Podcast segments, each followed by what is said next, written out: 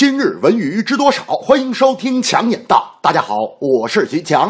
去年十一月，电视剧《芈月传》尚未开播，小说作者蒋胜男贴出关于《芈月传》小说及电视剧著作权纠纷说明的长微博，指责电视剧《芈月传》片方东阳市花影视文化有限公司剥夺自己的著作权，双方各执一词。随后更是对簿公堂。近日，《芈月传》编剧署名纠纷案终于在温州市人民法院一审宣判，法院认定被告王小平和乐视花儿影视不存在侵权行为，驳回原告蒋胜男的全部诉讼请求。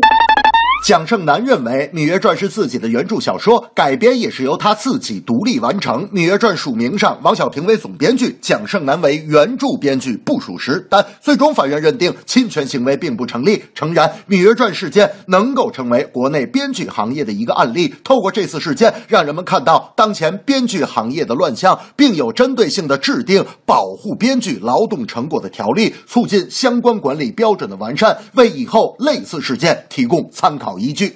那天，大明在看《西游记》，边看边跟我说：“强子，我觉得吧，电视剧还得看名著，其中啊有深厚的文化底蕴呢。你就拿这集来说吧，孙猴和猪八戒为了救唐僧，却被红孩儿的三昧真火烧得个落荒而逃，这就是一个重要的历史事件呢。”我说：“啥历史事件呢？”大明说：“烽火戏诸侯啊。”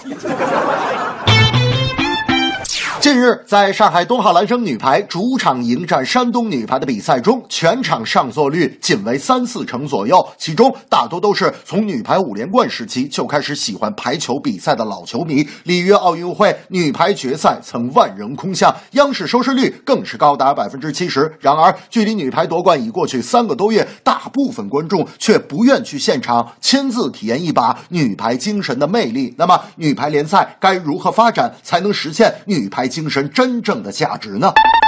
上座率低，怨不得观众；职业化、市场化程度过低，一直是排球联赛饱受诟病的地方。女排姑娘甚至还领着不足万元的月薪。由于没有商业市场，各支队伍就更依赖于全运会为核心的成绩评价体系，依靠专业体制下的赛事获取利益。如果这个评价体系不被打破，联赛的市场化进程就始终是小打小闹，无法向职业化迈出真正的一步。总之，政府保护只是暂时，排球必须走出新路。